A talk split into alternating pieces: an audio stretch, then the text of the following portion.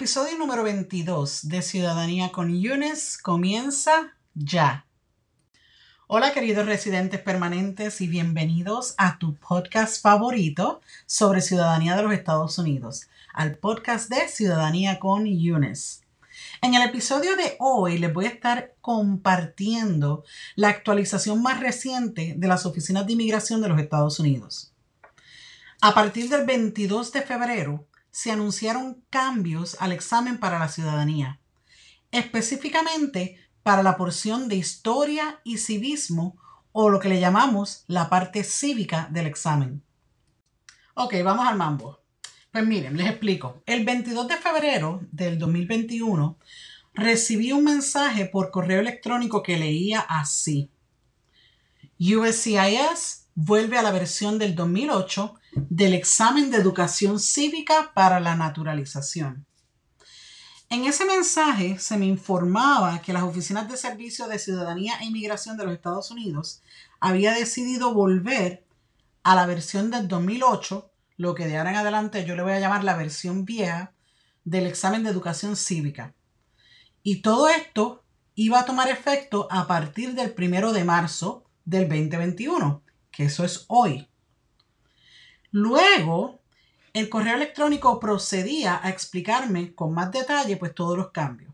Y les voy a empezar a leer el email. El email decía así. El primero de diciembre del 2020, las oficinas de inmigración implementaron una versión revisada del examen de educación cívica para la naturalización, lo que le llaman el examen de educación cívica 2020, como parte de un proceso de revisión y de actualización. Las oficinas de inmigración determinó que el contenido del examen de educación cívica del 2020, los procedimientos de evaluación y el calendario de implementación podrían crear posibles barreras al proceso de naturalización.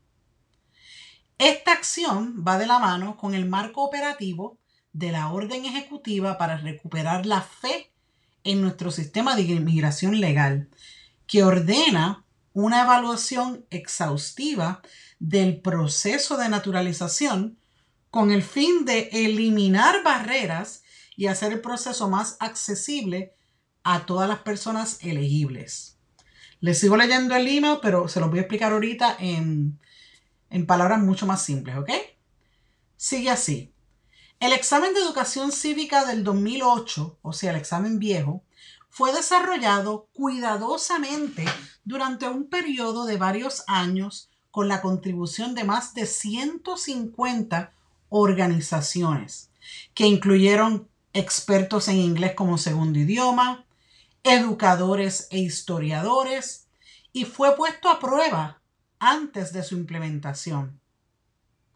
Las oficinas de inmigración aspira a hacer que el proceso sea lo más accesible posible según las instrucciones de la solicitud del presidente Biden de revisar el proceso a fondo. Ahora voy a saltar hasta lo más hasta el final del correo electrónico. Dice así: los solicitantes que presentaron su solicitud de naturalización en o después del 1 de diciembre del año 2020 y antes del 1 de marzo del 2021, probablemente ya han empezado a estudiar utilizando el material de estudio para el examen 2020, o sea, utilizando el material de estudio para el examen nuevo. Y por lo tanto, las oficinas de inmigración les dará a estos solicitantes la opción de tomar el examen de educación cívica del 2020 o le dará la opción de tomar el examen de educación cívica del 2008. Habrá un periodo de transición en el que se ofrecerán ambos exámenes. El examen de 2020 se eliminará el 19 de abril del 2021 para aquellas personas que toman el examen por primera vez. Los solicitantes que presenten su solicitud en o después del 1 de marzo del 2021 tomarán el examen del 2008. Los temas del examen y las guías de estudio están disponibles en el Centro de Recursos de Ciudadanía en la página web de las oficinas de inmigración, que por si acaso son uscis.gov. Las oficinas de inmigración también ha actualizado el manual de políticas en su página web. Ok, vamos a explicar esto, como decimos en Puerto Rico, en arroz y habichuela. O qué sé yo, en tortilla y en frijoles. Lo que quiero decir con esto es que vamos a explicar esto de una manera que no sea rebuscada, que, que simplemente, perdón, sea fácil de entender. Básicamente, las oficinas de inmigración decidieron que van a eliminar el examen nuevo, lo que le dicen la versión 2020 del examen, por varias razones. Yo tengo la sospecha de que la razón más grande, la razón más importante por la que van a, a deshacerse de este examen es simplemente porque cambiamos de gobierno. Me explico, ustedes saben que durante el año 2020 tuvimos elecciones, después de las elecciones este, escogimos un presidente nuevo y el presidente nuevo tiene, viene de un partido diferente al presidente que se fue. Al cambiar de gobierno, las políticas también cambian. El presidente que tenemos ahora es menos estricto con las políticas de inmigración y decidió hacer lo que le llaman una orden ejecutiva. Una orden ejecutiva es simplemente un papel que él firma dando órdenes de hacer algo o dando órdenes de remover algo. En este caso, la orden ejecutiva se llama la orden para recuperar la fe en el sistema de, inmigración legal. Y ahí dice que el gobierno no debe poner barreras a, los, a las personas que se quieran hacer ciudadanos si esas personas deciden hacerse ciudadanos. Que el gobierno no debe crear esas barreras en el proceso de naturalización. Básicamente las oficinas de inmigración se dieron cuenta que en el 2008, cuando decidieron hacer la versión del examen del 2008, ya habían hecho un examen que estaba bien hecho. Habían tenido expertos en inglés como segundo idioma, educadores, historiadores, todas esas cosas. Y que este examen, la versión 2020, no tuvo todo ese tiempo de análisis, no incluyeron expertos en, en inglés como segundo idioma, que es el inglés que se utiliza para inmigrantes, para personas que su primer idioma no es el inglés. Tampoco utilizaron educadores ni historiadores y básicamente se apresuraron a tirar esta versión nueva sin haberlo puesto a prueba. Por eso se están deshaciendo, están removiendo este examen. Y aquí viene lo más importante, que es lo más que confunde a la gente. Las oficinas de inmigración decidieron que como ellos soltaron este examen el primero de diciembre del año pasado, que todas las personas que pusieron sus papeles el primero de diciembre o después, ellos asumen que ya ellos empezaron a estudiar del examen nuevo, porque ellos le dijeron, si aplicaste después del primero de diciembre, te, toca el examen nuevo. Ellos dicen, ah, pues ya como algunos de ustedes empezaron a estudiar con el examen, la versión nueva, pues entonces a las personas que solicitaron después del primero de diciembre, pero antes del primero de marzo, o sea, hoy, a esas personas le vamos a dar la opción. Cuando usted llegue allá, si usted puso sus papeles después de diciembre primero, pero antes del primero de marzo, cuando usted llegue allá le van a decir, ¿qué examen quieres tomar? ¿Quieres tomar la versión vieja del 2008 o quieres tomar la versión nueva del 2020? O sea que ustedes van a tener opciones si usted cae entre ese grupo de personas. Va a tener la opción de examen 2008 o examen 2020. Y eso es lo que ellos le llaman el periodo de transición. Pero ¿qué pasa? Ya todas las personas que apliquen al examen, que apliquen a la ciudadanía, perdónenme, luego del primero de marzo del 2021, que es el día de hoy, ya de aquí en adelante le va a tocar el examen viejo automáticamente. Ni siquiera le van a hacer la pregunta si quiere tomar este o el otro. Usted puso sus papeles del primero de marzo del 2021 en adelante, le toca la versión vieja. ¿Ok? Eso es todo lo que quiere decir ese correo electrónico. Y ya el año que viene, para el 19 de abril del 2021, van a eliminar por completo el examen de la versión nueva 2020. Lo que significa que si usted puso sus papeles para la ciudadanía antes del 1 de diciembre, siga estudiando su examen viejo. Si usted puso los papeles después del 1 de diciembre y antes del día de hoy, si empezó a estudiar ya del examen nuevo y se le hace fácil, sigue estudiando del examen nuevo. Pero si el examen nuevo se le hace muy difícil, estudie el examen viejo. Básicamente eso es todo lo que quiere decir. Siempre me gusta recordarles la misión de este podcast, la cual es inspirar, educar, informar y entretener. Y realmente espero que el episodio de hoy los eduque y les ayude a aclarar ciertas dudas que hayan podido tener sobre este tema.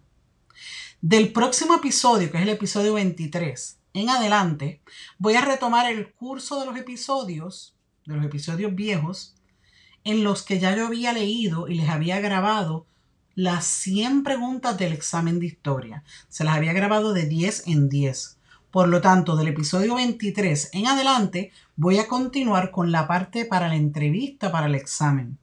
En estas partes les voy a estar compartiendo consejos para aprobar la entrevista, trucos para facilitarle el inglés, todas esas cosas que tienen que ver o que estén relacionadas con la entrevista.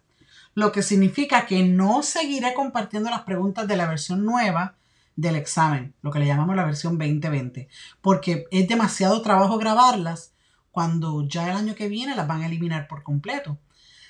Además de que si a mí me dieran a escoger entre el examen viejo, la versión 2008, que solamente tiene 100 preguntas, y el examen nuevo, la versión 2020, que tiene 128 preguntas, yo, esta soy yo, escogería el examen viejo. Así que escoja bien sus batallas, se los digo desde ahora. Así que vuelvo a repetirles que en el próximo episodio, que será el episodio 23, voy a venir empezando con el tema de la entrevista para la, para la ciudadanía y que no voy a continuar con las preguntas del examen nuevo. Por si acaso, yo creé un video en YouTube hablando de este mismo tema y ahí les comparto hasta una foto del mensaje del correo electrónico que recibí el 22 de febrero. Si deseas ver este video, solamente busca el canal de Ciudadanía con Yunes y vas a encontrar este video en los videos más recientes. Oye, y una cosa más, no te olvides de suscribirte al canal de YouTube y tampoco te olvides de darle a la campanita porque así puedes recibir todas las notificaciones tan pronto salgan. Mis queridos residentes permanentes, yo siempre se los digo, adquirir la ciudadanía americana no es un proceso difícil, pero sí requiere un compromiso, un esfuerzo y sobre todo requiere tiempo. Mi consejo es que sigas escuchando mi podcast, que te pases por mi canal de YouTube, que te mantengas al día con los consejos que te comparto en las páginas de Ciudadanía con Yunes, ya sea en Facebook y en Instagram. Y yo te aseguro que el proceso el proceso completo de estudiar y de todo, se te hará mucho más fácil y mucho más divertido. Acuérdate que me encuentras en las redes como Ciudadanía con Yunes. También tengo una página web para personas que quieran explorar otros recursos que tengo para ofrecerles. Y mi página web es la www.ciudadaniaconyunes.com. De hecho, déjenme decirles, ya comencé a trabajar con dos estudiantes que me contactaron a través de mi página web y ya ambas han demostrado un progreso increíble en sus estudios. Increíble, se los digo. Estudia conmigo y únete a los cientos de personas que se convierten en ciudadanos estadounidenses a diario. Si te gustó este episodio y crees que puede ser de valor para un amigo, para una amiga, para un familiar, compártelo. Acuérdate que compartir es amar. Además de que si crees que mi podcast le puede añadir algo positivo a tu vida, suscríbete. Y así los episodios se te estarán descargando automáticamente en tu aplicación y no vas a tener necesidad de estar buscando los episodios. Me puedes encontrar en estas tres plataformas, en Spotify, en Anchor y también me encuentras en Apple Podcasts. También te voy a pedir un pequeño favor y es que me ayudes con tus votos de 5 estrellas o con tus likes o con tus reviews. Déjeme decirle algo. Esto de crear podcasts, de crear videos para YouTube, esto es mucho trabajo. Y a veces nosotros, los creadores de contenido, pensamos, ¿habrá alguien allá afuera que nos esté escuchando? ¿Habrá alguien allá afuera que esté viendo el contenido que estamos poniendo para ellos de gratis? Y muchas veces no nos enteramos porque nadie nos toca la puerta para decirnos, hey, aquí estoy, gracias por lo que haces o gracias por el contenido. Así que siempre es bueno dejar valoraciones de cinco estrellas, dejar likes, dejar comentarios, dejar reviews, sobre todo si son positivos, porque así nos ayudan a nosotros, los creadores de contenido, a saber que una, que nuestro trabajo es valorado y dos, de que sí que tenemos una audiencia que nos está escuchando, de que no le estamos hablando al vacío, básicamente. Así que si puedes darle un like, si puedes dejar una estrellita por ahí o cinco estrellas, si puedes dejar una reseña, todo eso es muy, pero que muy valorado. Este, es bienvenido, por lo menos de mi, de mi parte es bienvenido.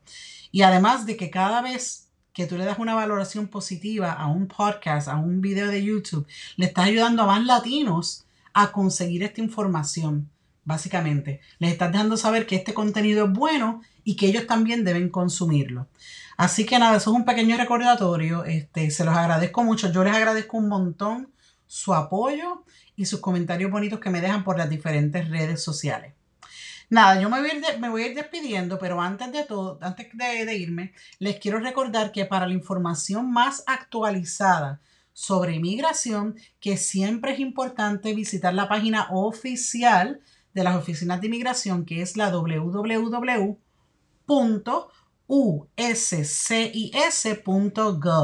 porque al final del día ellos son los que tienen la información correcta y la información más actualizada, ¿ok? Bueno, residentes permanentes, ya se acabó. Esto es todo por hoy. Es para mí todo un placer inspirarlos, educarlos, informarlos y entretenerlos. Se despide por aquí su coach favorita de ciudadanía, tu maestra Yunes.